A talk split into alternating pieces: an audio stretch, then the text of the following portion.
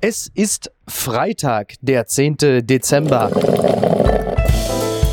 Apokalypse und Filterkaffee. Die frisch gebrühten Schlagzeilen des Tages.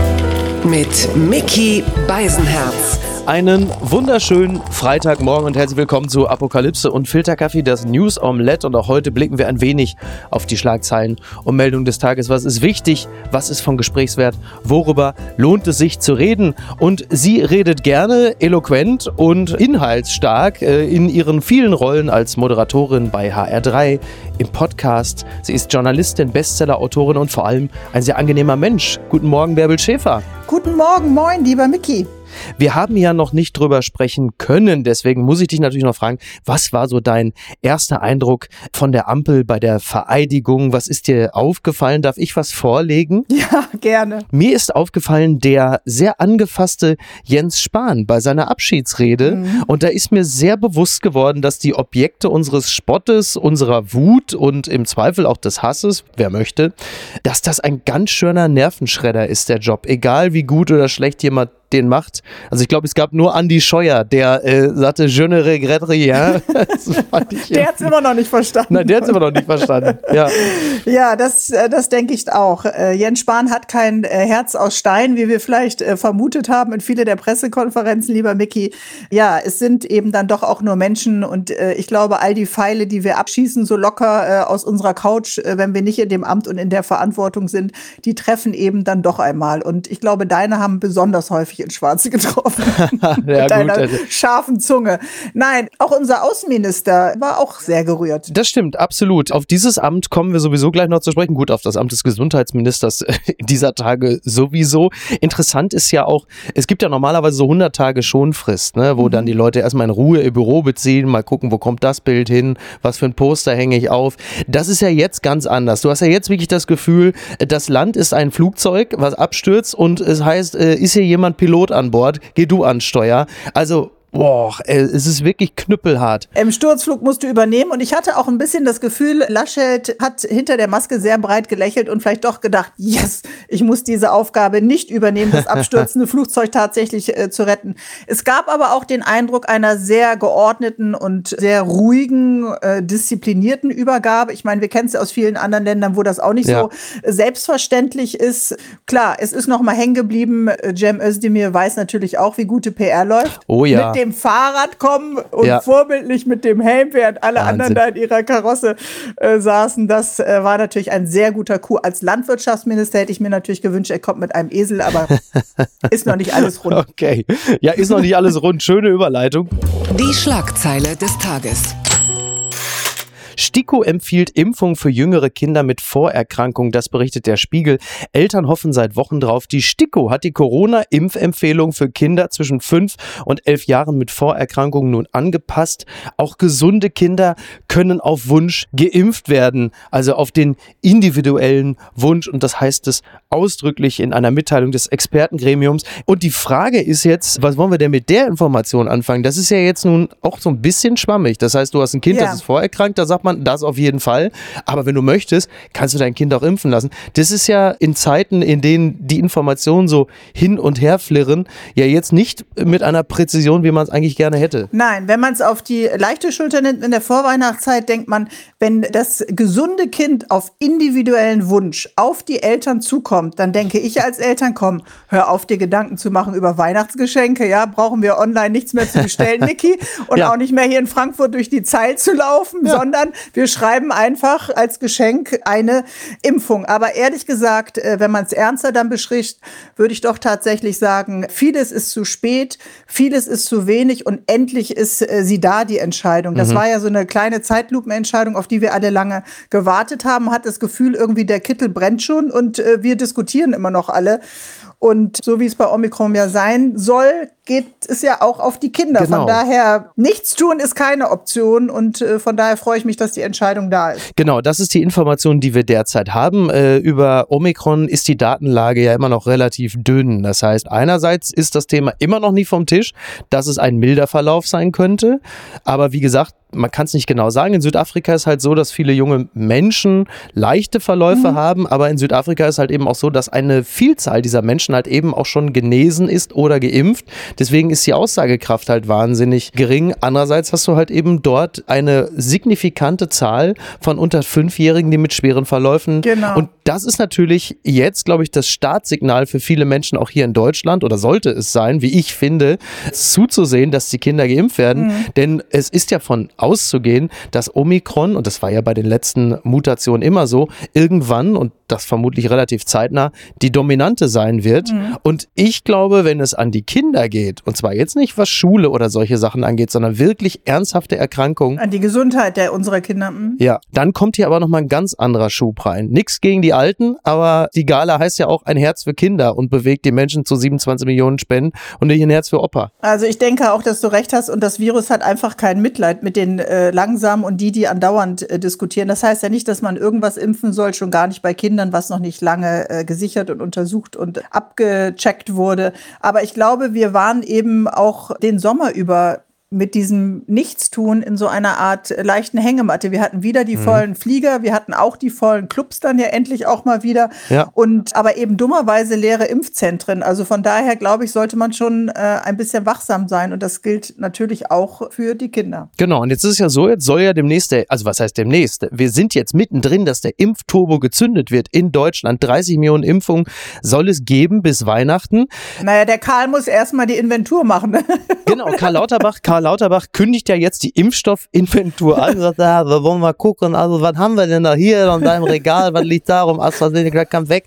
Ähm, das ist interessant. Ich wünsche Karl Lauterbach wirklich von Herzen, dass diese beispiellose Liebe, die ihm zuletzt entgegengeschlagen ist, speziell via Twitter, dass das nicht schnell umkippt, wenn die Erfolgs Lage nicht so ist, wie man sich das möglicherweise vorgestellt hat in Sachen sag mal, St. Harvard, wenn er nicht gleich die Erlösungsfantasien befriedigen kann.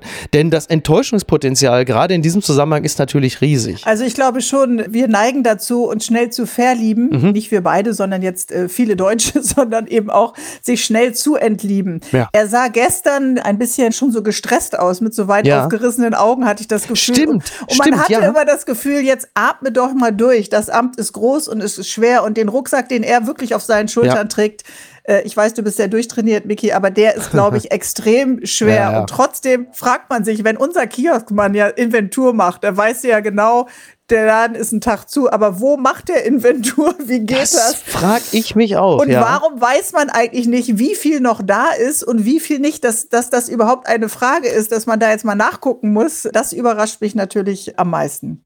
Genau, wenn dann auch so Sätze sind halt, wir machen eine Inventur im Haus mit allen Fachabteilungen, um zu sehen, wie viele von diesen 30 Millionen wirklich verimpft werden können. Das stelle ich mir dann so ein bisschen vor, wie früher mal äh, Günther Jauch oder Halaschka bei Stern TV, wenn sie wieder irgendeinen so Joghurt anlecken, wo das Verfallsdatum dann irgendwie zwei Tage drüber ist und jetzt und beim Impfstoff, also das wird schon, das wird schon äh, echt interessant. Und die Frage ist ja auch, und das gilt auch für andere Fragen, wie geht Scholz mit seinem Gesundheitsminister um, der natürlich jetzt auch einen ganz anderen Eifer an den Tag legt, als vielleicht andere Fachminister das vorher getan haben.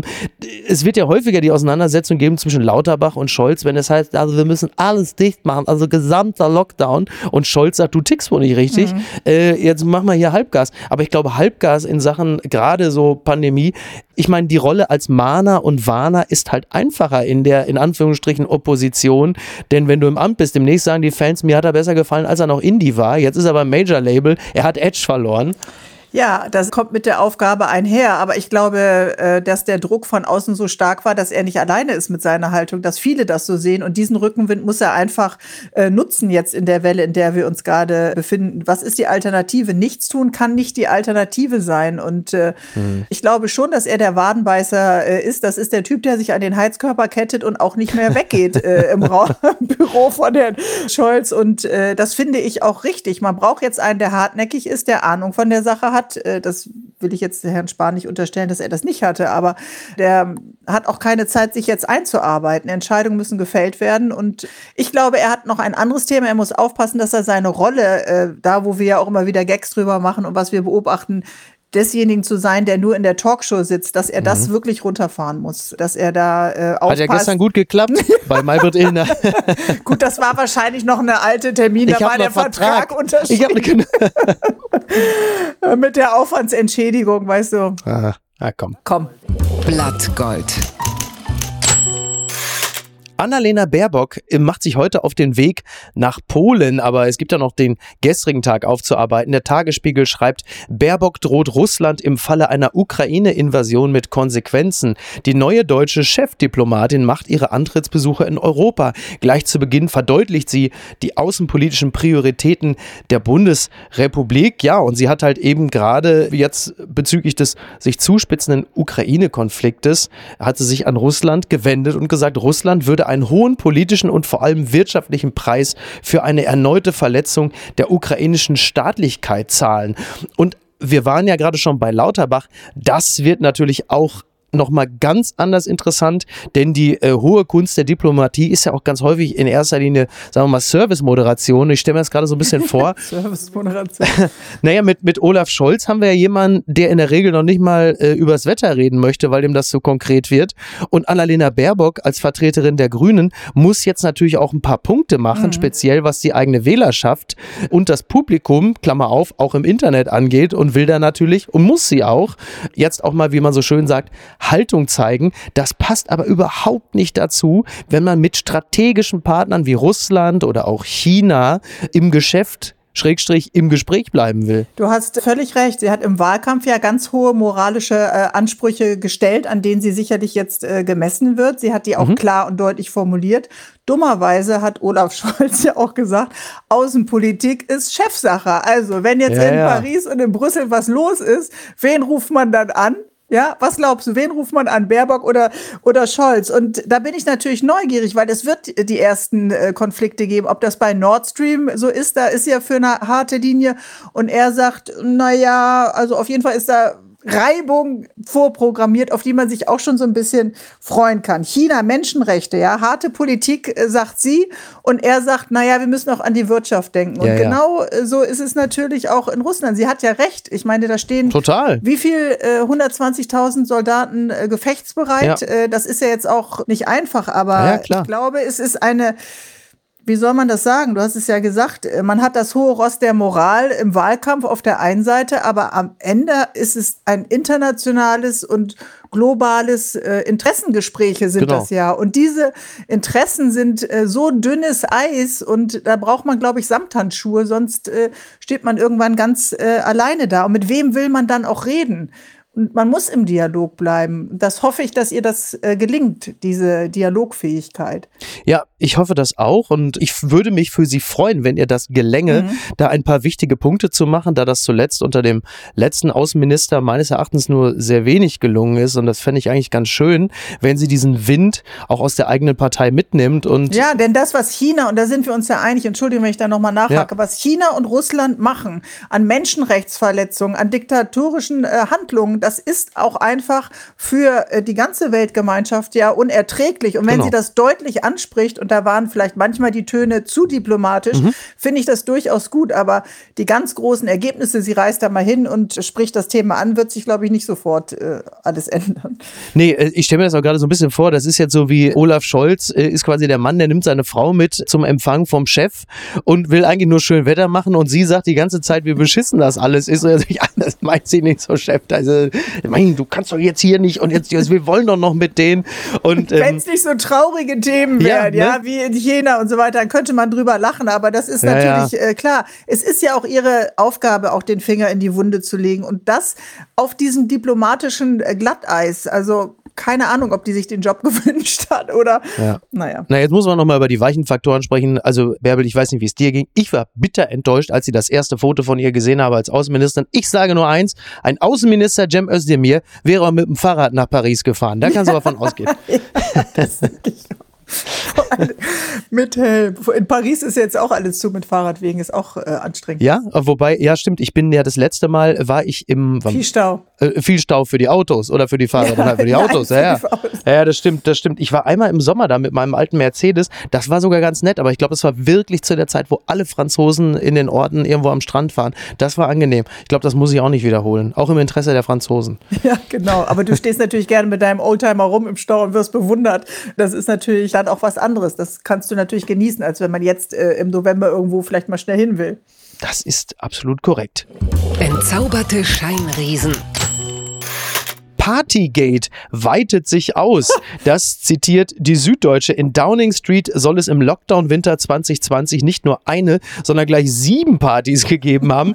Premier oh Johnson will das prüfen lassen. Dabei macht ihm eine andere Untersuchung schon schwer zu schaffen. Ja, äh, sieben Fässer Wein können ihm vielleicht doch gefährlich sein. Also, das ist äh, sieben problematische Partys. Ich glaube, auf dieselbe Art hat Elton John an einem Wochenende seinen 40. gefeiert. Aber das ist ja für einen Regierungschef. Und wir reden hier nochmal äh, Zeiten, in denen es vor allen Dingen immer um die Frage geht, warum dürfen die das, was ich nicht darf.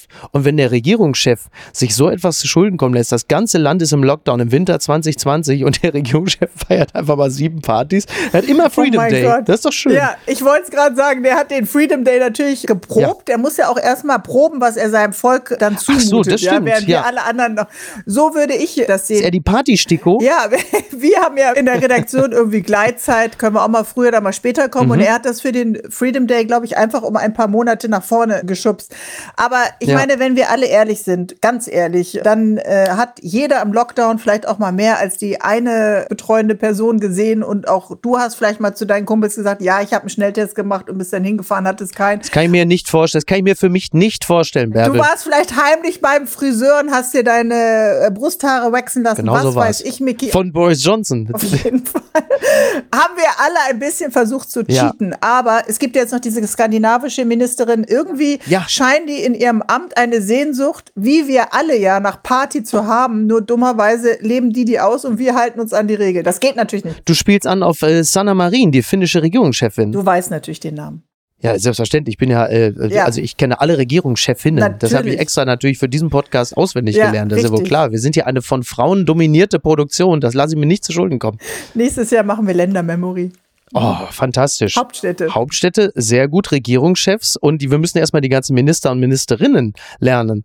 Ne? Ah, ja, ja. Bist du schon fit? Einigermaßen. Einigermaßen, aber stell mich jetzt bitte nicht auf die Probe. Also Mach ich nicht. Ne? Nein, kannst noch üben, wir telefonieren später nochmal. Findest du es nicht toll, dass so, so Namen wie Steffi, Nancy oder was haben wir noch so im Angebot, Marco, dass die jetzt die deutsche Politik bestimmen? Wir sind jetzt angekommen, Bärbel, wir sind jetzt angekommen. Also unsere Generation, um dich da gleich mal so mich und so ungefähr in einen Topf zu werfen, wir sind jetzt an den Hebeln der Danke, Macht. dass du mich da noch mit reinnimmst. Aber es fehlen mir noch ein bisschen auch von anderen Freunden noch andere Vornamen. Ne? Es ist noch mhm. sehr auf äh, Britta, Thomas, Mirko. Ja okay, Jam ist dabei, aber es könnte noch ein bisschen internationaler sein mit anderen familiären Hintergründen. Total, total. Um das nur äh, noch angefügt zu haben, Olaf Scholz hatte ja MPK. Es äh, gibt derzeit keine zusätzlichen Corona-Auflagen für Weihnachten. Man wird sich aber nächste Woche wieder treffen. Bei Olaf Scholz ist übrigens nicht davon auszugehen, dass er sieben Partys äh, im letzten Winter gefeiert hat, oder? Ich wäre etwas skeptisch. Er hat jetzt ein Foto gepostet mit Udo Lindenberg. Oh. Da hatte man auch das Gefühl, äh, haben die beide da einen kleinen Drink in der Hand, aber das waren ja nur die beiden. Die haben sich bestimmt, äh, das ist ein altes Foto. Nein, ich glaube nicht. Ich, ja, nur so. Traust du ihm keine Partys zu? doch, doch, doch. Doch, der kann bestimmt feiern. Ja, ja, ich schätze schon. Da muss man mal Lars Klingbeil fragen, der kann uns das sagen, schätze ja, ich mal. Mach du mal ein Hintergrundgespräch. Unterm Radar. Warnhinweise. Supermärkte dürfen Ekelfotos nicht verstecken. Das berichtet NTV. Das äh, bedeutet jetzt nicht, dass der Dieter Bohlen Pappaufsteller für Camp David Shirts im Edeka wieder aufgestellt werden, sondern so krank.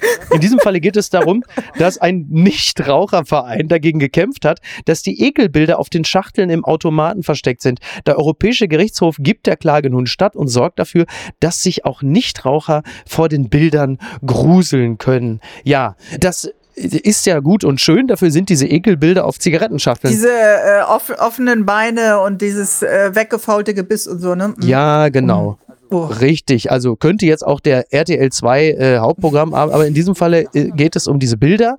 Und da hat dann halt eben so ein Nichtraucherverein hat geklagt, weil die wohl so versteckt waren. Und erst wenn man die Kippenpackung gekauft hat, dann konnte man die Ekelbilder sehen. Und da hat der Europäische Gerichtshof gesagt, nein, nein, Freunde, so geht's ja nicht. Das ist ja alles gut und schön, dafür sind die Ekelbilder ja da. Aber es ist natürlich auch wieder mal ein Beispiel dafür, dass man äh, insgesamt die Bevölkerung dann doch für ein gewisses Maß auch für unmündig hält, dass sie nicht in der Lage sind zu beurteilen, inwieweit Kippen schädlich sind. Darf ich noch eine kleine Information anfügen, die da gut zu passt? ist ja so, du hast dich so perfekt vorbereitet. Ich will dich davon nicht abhalten, dein Wissen hier rauszuhauen. Ja, es, es, es passt also gut dazu. Es ist, dass Neuseeland den Verkauf von Zigaretten langfristig ganz verbieten will. Also Aha. das Alter, in dem man in der Lage ist, Zigaretten zu kaufen, das wird schrittweise im Rahmen des Smoke-Free 2225 Action Plans, wird das Alter immer weiter nach oben gesetzt. Also wenn du jünger als 14 bist, kannst eh keine kaufen und dieses Alter wird immer weiter nach oben gesetzt. Also demnächst musst du dann irgendwann schon Mitte 80 sein, dass du legal Kippen kaufen kannst. Und wir sind ja nun gerade in Zeiten, in denen ja generell der Schutz der Gesundheit der Leute nun wirklich der zentrale Bestandteil der Politik ist. Und ich werfe jetzt mal die ganz große Frage in den Raum, wo fängt das an, wo hört das auf? Ja, ich meine, wir sind ja noch anders aufgewachsen, dass die äh, Eltern am Frühstückstisch geraucht haben, haben die Kippe im Aschenbecher ausgedrückt und haben dann gesagt, das ist schädlich. In meiner offenen Hand hat Vater die Kippe ausgedrückt, hat gesagt, Michael, mach die Hand mal auf. So. Genau ja, so gut, weil du damals schon die Hornhaut von den Handeln an den Handinnenflächen hattest. Aber natürlich ist es gut davor zu warnen. Mhm. Ich komme aus einer Familie von Tabakhändlern. Für die Ach, ist natürlich nee, die ganze echt? Entwicklung ein Trauerspiel. Und wenn Neuseeland solche Wege geht, ist mein Onkel, glaube ich, froh, dass er jetzt schon in Rente ist und das nicht mehr so richtig miterleben muss. Bist du adlig? Ist dein, ist dein Onkel der Lord extra? Nein, das, nein, aber der durfte die Zigarettenautomaten, glaube ich, mit Leut extra auffüllen. Ich weiß es nicht genau. Nein. Hey. Aber dass äh, diese Bilder gezeigt werden, das finde ich eigentlich sogar ganz gut, um abzuschrecken. Aber das Alter nochmal nach oben zu setzen, also ich meine, mit äh, 16, 17, 18 weißt du doch dann auch irgendwie, ist es schädlich. Und irgendwann müssen wir auch mal selber entscheiden, was wir uns an Schäden zufügen und nicht. Ja, das ist halt eben die Frage. Ne? Da kommt ja schnell der Begriff mhm. des Nanny States auf. Ja. Und dann kommt natürlich auch irgendwann die Frage, wenn das jetzt mit den Zigaretten so ist, sie sind ja zweifelsohne schädlich und belastend. Ist das mit Cannabis auch demnächst so? Und äh, wie ist das mit den Horrorbildern von Alkohol? Und das ist dann so wie in Amerika, Exakt. wo du doch eine Warnung hast, genau. dass du deine Kinder und deine Katze nicht in die Mikrowelle stecken sollst. Ja, naja, aber äh, genau, das eine sind Warnhinweise, das andere sind aber halt eben auch schrittweise Verbote. Mhm. Wenn wir uns jetzt mal angucken, was zum Beispiel das Gesundheitssystem und die Krankenhäuser belastet, dann ist natürlich die Frage, wann kommt das Verbot von hochkalorischen Produkten? Ist McDonalds die Omikron-Variante der 2030er?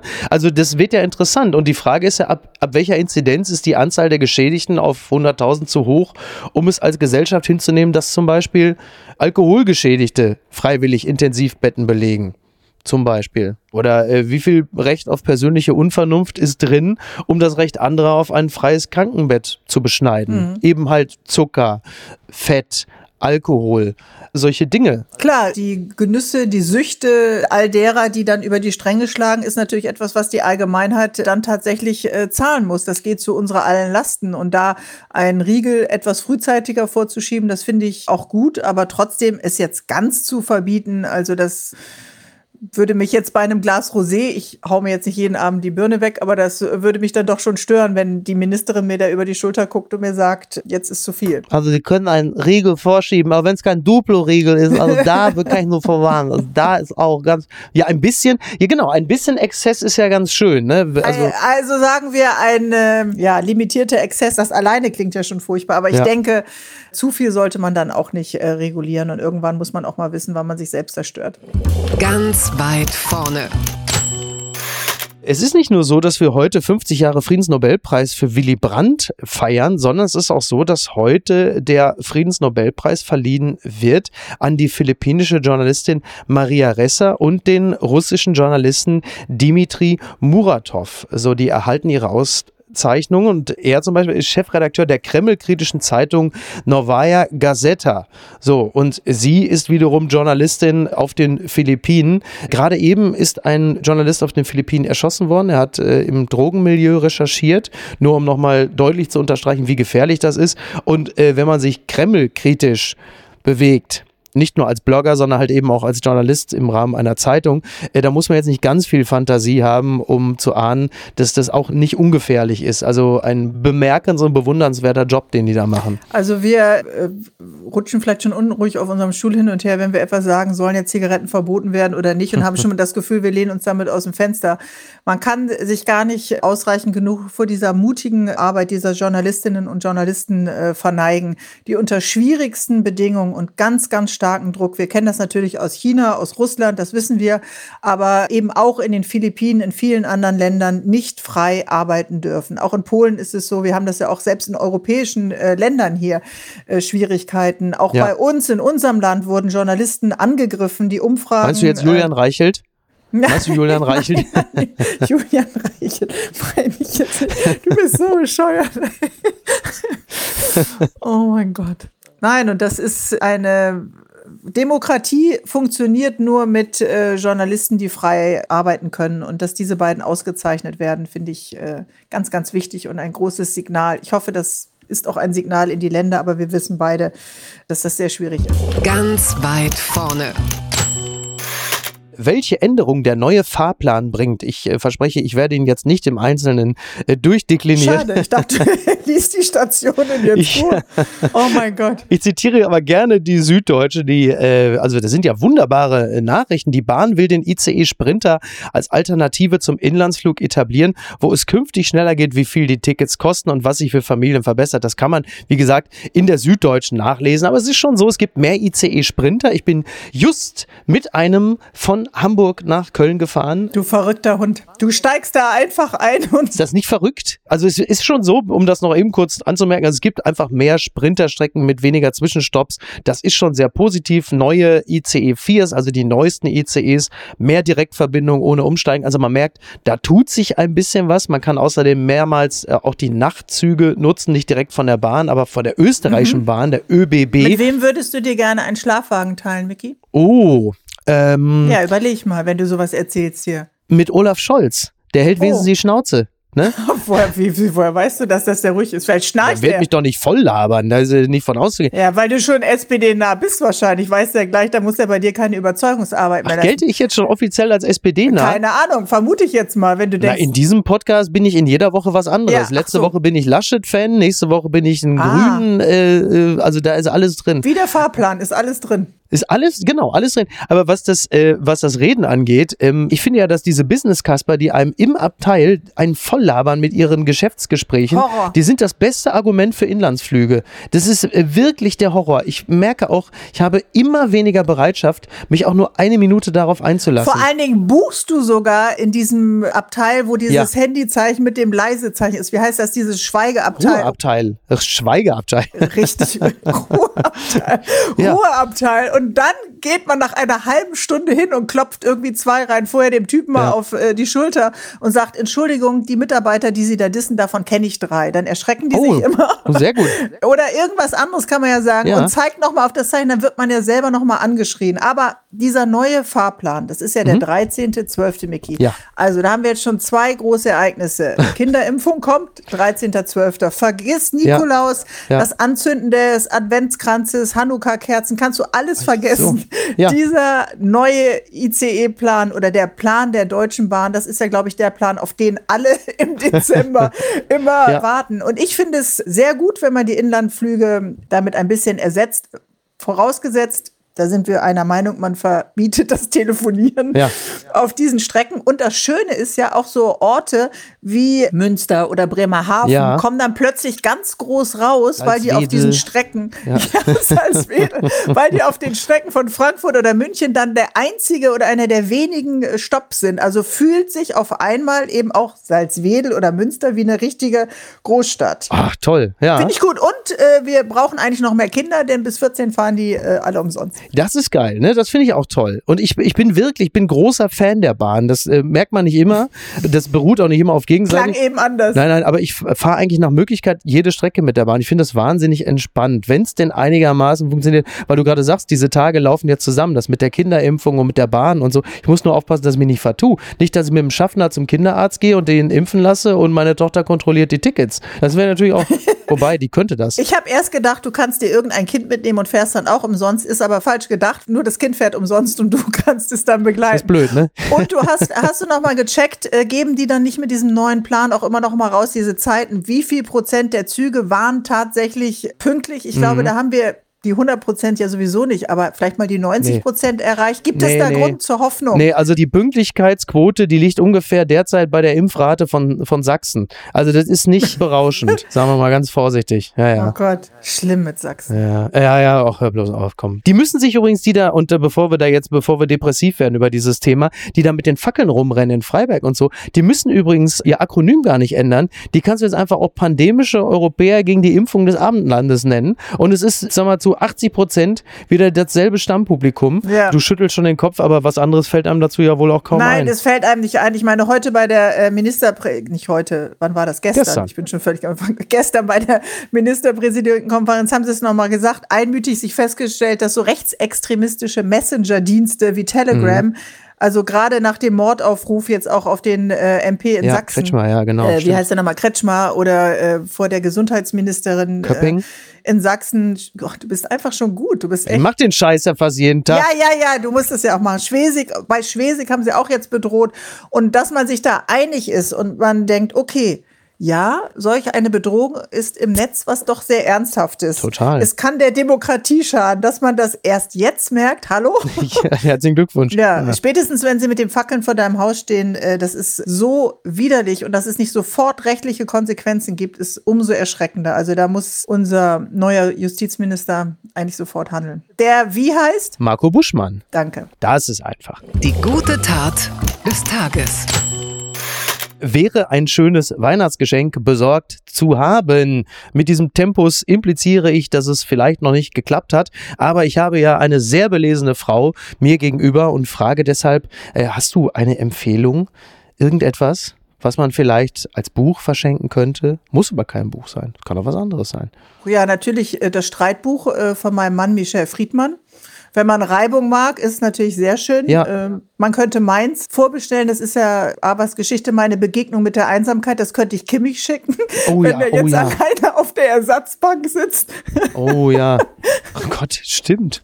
Der arme Kerl. Ja, gute Besserung an dieser Stelle, ne? Der ist, glaube ich, schon wieder gesund. Nee, aber der, hat noch, der hat noch Infiltration der Lunge, ja, ja. was ist das? Das klingt wie äh, ohne Filter geraucht, die Zigarette, aber das ist wahrscheinlich was anderes, ne? Du weißt, ich bin arrogant und überheblich genug, um da sofort äh, ohne jegliche Faktenkenntnis eine Analyse. Nein, äh, aber er hat auf jeden Fall, er ist noch nicht wieder gesund. Ja. Das halten wir mal so fest. Genau, er ist noch nicht wieder gesund. Er hat genau. noch Infiltration in der Lunge und als Leistungssportler ist das natürlich alles auf ganz wackeligen Beinen und er muss noch äh, da ein bisschen vorsichtig sein.